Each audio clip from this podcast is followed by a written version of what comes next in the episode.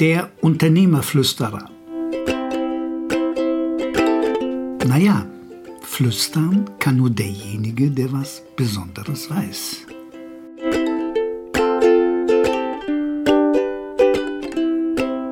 Verhandeln. Wie verhandelst du privat und beruflich? Bereitest du dich sorgfältig vor? Hast du so ein paar Dinge gleich im Kopf?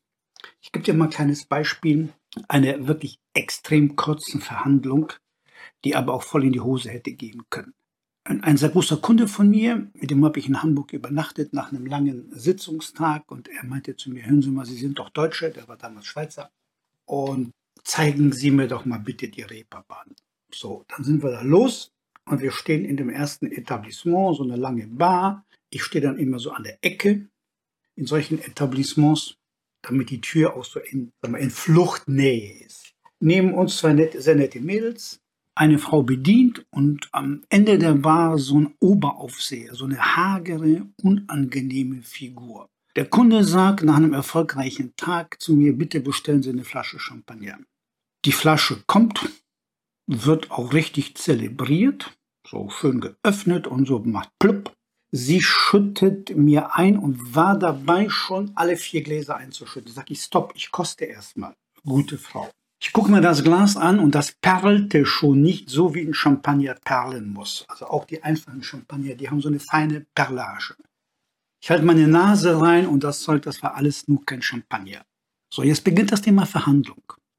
Ich gucke sie an und dann gucke ich in die Ecke da, wo der, dieser Oberaufseher steht und dann winke ich ihnen sehr unfreundlich so mit so einem Hand, so einer Handbewegung her, so als ob du so schlechtes Hauspersonal irgendwo her winkst.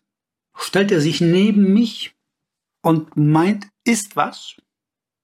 Dann gucke ich mir den so an, ins Gesicht, in die Augen und sage, die Puffbrause kannst du alleine saufen. Dann zog er ab. Das kam eine anstandslose Flasche Champagner. Also das ist ein alter Trick, da werden die Flaschen ja so zurecht gemacht und da kriegst du eben, wir nennen das im Rheinland Puffbrause, das ist so Zeugs, das kostet dann 5 Euro im ähm, Discountermarkt und die verlangen dann in so einem Etablissement 250 für die Flasche. Das ist ein geiler Profit. Dieser Kunde, wir, wir trinken, stoßen an, der Kunde meint zu mir, lieber Herr Mikow, das war aber sehr unhöflich, wie Sie mit dem Mann gesprochen haben.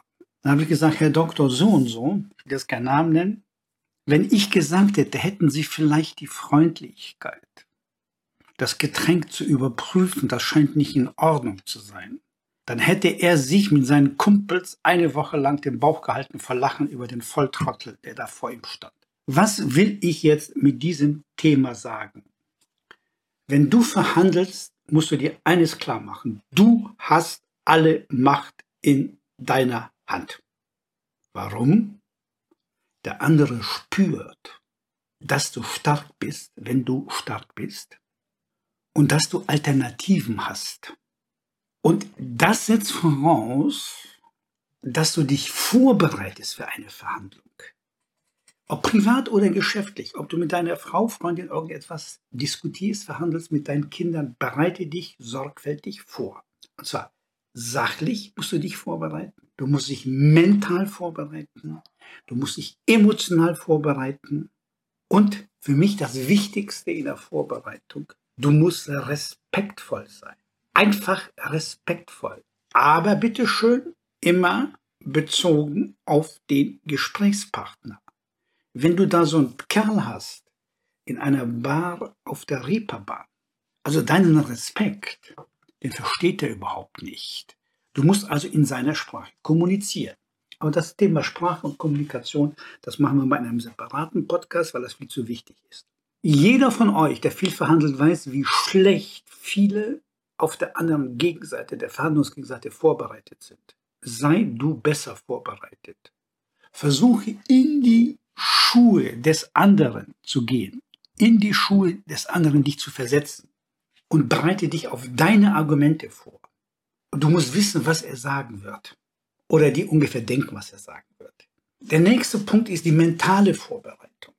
Du musst eine mentale Stärke haben und eine emotionale Stärke. Das ist der dritte Punkt. Wenn du emotional nicht stark bist, dann darfst du sehr, sehr schwierige Verhandlungen nicht führen. Es gibt ein sehr schönes Beispiel. Aristoteles Onassis, eine, eine der riesengroßen Unternehmer, leider tot.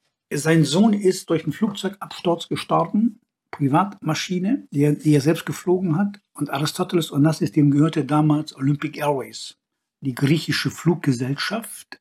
Die hat er dann an den Staat, den griechischen Staat verkauft. Und da hat er sich vollkommen über den Tisch ziehen lassen, weil er emotional fertig war, wegen dem Tod seines Sohnes. Und vergiss bitte eines nicht. Wir können viel abgucken aus dem Tierreich. Eine Katze, die geht nicht in die Öffentlichkeit. Die geht nicht auf die Jagd, wenn sie schwach ist. Sie zieht sich zurück und sammelt Kräfte. Erst dann, wenn du dich wirklich stark fühlst, mental und emotional, dann kannst du in eine schwierige Verhandlung rein. Für mich ein extrem wichtiger Punkt bei Verhandlungen ist Respekt. Akzeptiere bitte jeden so, wie er ist. Sei sehr respektvoll anderen gegenüber. Auch und natürlich deiner Familie und deinen Kindern gegenüber.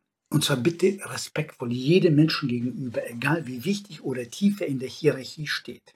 Der andere Mensch, der wenig hat, der empfindet das als eine sehr schöne Geschichte, wenn er respektvoll von dir behandelt wird. Da, wo ich privat wohne, das ist so, so eine Mischstruktur von, von Häusern, so keine Durchgangsstraße, 40 Häuser links, 40 Häuser rechts.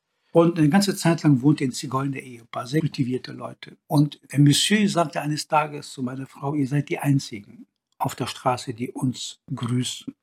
Mittlerweile sind die weg und äh, in einem Haus gegenüber wohnt eine kurdische Familie, die sehr wohlhabend sind. Und die haben uns auch gesagt, ihr seid die Einzigen, die uns grüßen.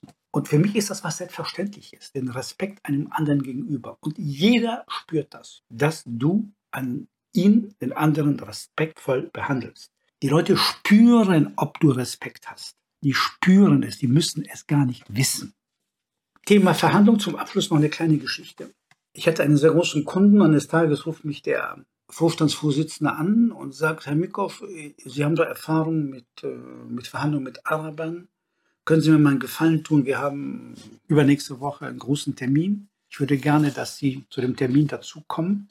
Wir geben Sie als unseren Berater aus und Sie verhandeln bitte mit, weil meine Leute, die da rumsitzen, die haben keine Ahnung von Arabern und die wissen gar nicht, wie man mit denen umgeht. So.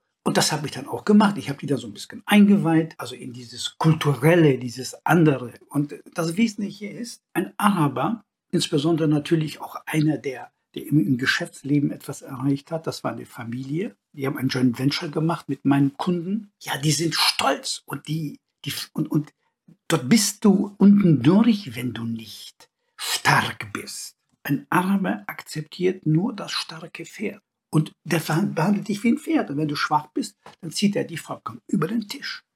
Und das haben wir dann auch so gemacht. Ich habe die Leute so ein bisschen so eingeweiht und da habe ich gesagt, und ich höre mir das alles an und zwischendurch werde ich auch mal eingreifen, wenn ich merke, das läuft so in eine andere Richtung. Die anderen sollen auch merken, dass ich derjenige bin an dem Tisch, der die Araber in ihrer Kultur liebt, schätzt, das habe ich dann auch vorher gesagt, als Entree, und der die Leute aber mit ihrer Kultur erfasst und auch so verhandelt wie die. Und das hat dann auch geklappt. So, ich freue mich sehr, wenn ihr beim nächsten Podcast dabei seid. Da machen wir bei dem Thema in einer etwas anderen Variante weiter, nämlich Kommunikation und wie wichtig die richtige Sprache ist.